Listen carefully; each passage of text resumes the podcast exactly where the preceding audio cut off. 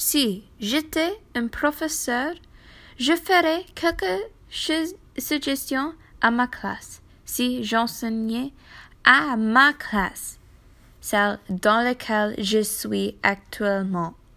Premièrement, à toute personne qui moque de respect, je lui ferai écrire 200 mots du dictionnaire. La deuxième fois, même chose.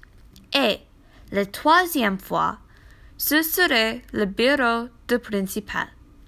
Ensuite, je changerai la disposition des sièges. Pour ce qui est de l'anciennement proprement dit, je parlais davantage de l'histoire du cinéma ou du film, de sa jeunesse et des acteurs qui ont fait la différence. Pendant le déjeuner, l'autoriserai mes élèves à regarder les Simpsons, car cela les comme généralement. En général, je crois que je pourrais être un bon professeur.